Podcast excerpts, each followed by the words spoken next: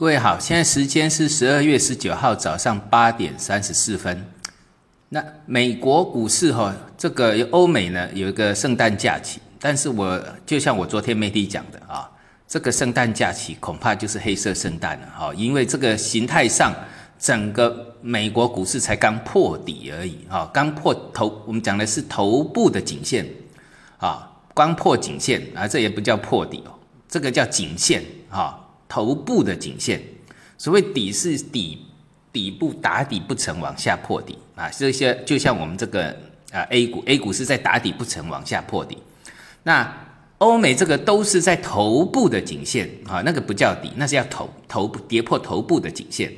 所以破了这个颈线之后呢，你看你看这个美国跟这个啊标普五百还有包纳斯达。昨天啊，今天终于没有收黑了哈，但是问题是，刚刚的电子盘里面，标普五百还创了新低。就昨天的标普五百、S M P 五百，除了盘中创新低之外，那尾盘拉了一个小下影线。今天的开盘啊，今天电子盘呢又破了啊，又破了。刚刚盘中破了，又拉了一下，就不断的在破底，不断的在破底。那这个就是所谓的空头结构，这为什么？因为这个颈线已经破掉了，大的颈线破掉了。那大的颈线破掉，它是一个跌势的开始，好，那先跌，有时有的时候会先跌，然后再拉一个逃命，啊，但是有时候就直接什么往下。那不管这一般来讲破颈线就看空，不要去期望反弹，好，有反弹也叫逃命嘛，所以那个整个结构它是走空的形态。所以，在美国股市，他们是刚破这个一年多的头部刚破而已啊，就在这两天刚破掉。在上一周末我讲的黑色星期五破了之后，那尤其是星期一破线确立，他们是走的一个空头结构，那就是景气反转了，确立就是长期的景气反转确立，走了十年多头，那现在确立要景气反转了。那景气一旦反转，那美国是以信用刺激。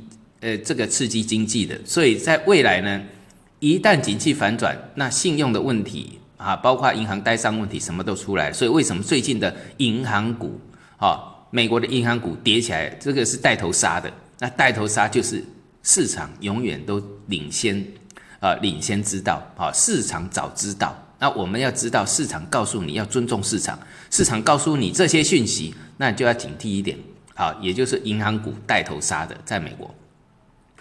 那再来像这个，呃，这个欧洲欧洲股市部分啊，欧洲股市像那个呃呃比较强势的，像三那个德英法啊，那那个已经这三个月陆续破底了，像英国又要破底了啊，英英国会破底，那法国呢收盘价创啊，来到收盘价新低那附近啊，来到那附近了。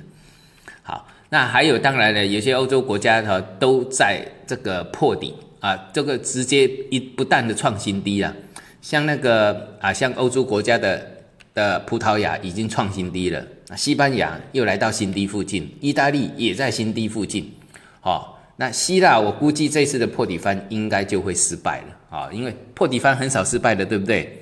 但是呢，它总是有一个什么，呃，也总是有个失败率嘛，百分之十，百分之二十。那这一次希腊应该就会出现在失败的这个这一次的少数的失败的行列里面。好，那再注意看一下，就是我讲的 V VIX 的恐慌指数，VIX 恐慌指数哈，昨天呃来到新高之后呢，今天哈它已经突破颈线哦，颈线在二十三这附近。你看最近的美国股市涨的都是什么？大涨的，我讲的大涨。啊，第一个就是 VIX 恐慌指数做多，VIX 恐慌指数就两倍做多，他们一一他们的 VIX 也有两倍做多的，也就大家恐慌的时候，这个指数就会涨。好，那这个涨呢，他们有一个 ETF，他们大部分涨的几乎都是 ETF，ETF 涨起来都是百分之五、百分之十以上的。啊，那两倍的两倍做多的这个 VIX 指数呢，都在最近都在大涨，因为它突破了二十三。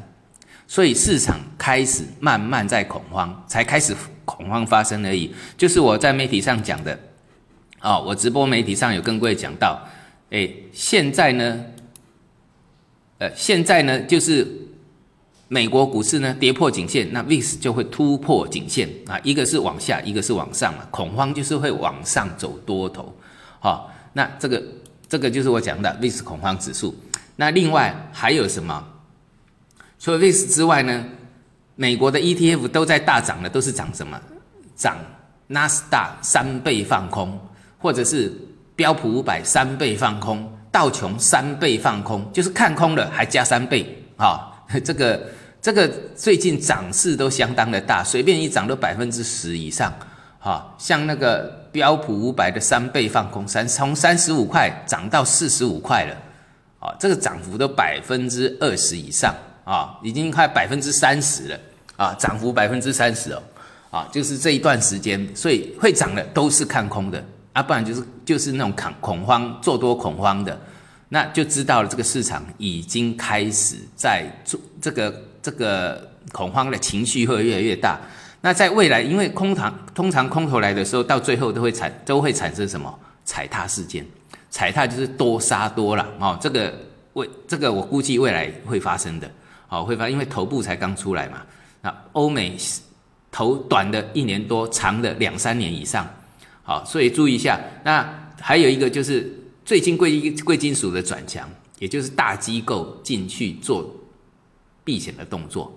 好，过去呢，在这一次之前，他们是买美元，所以贵金属没有转强。好，这个指数在跌的时候，他们是去买美元避险。那现在美元要逐渐转弱了，所以他们现在转向什么？买贵金属，所以金银会比较强的原因。那为什么要避险？又看坏后市嘛。那另外还有日经啊，完日本啊。完成了一年两个月的大 M 头，这这两天才破而已。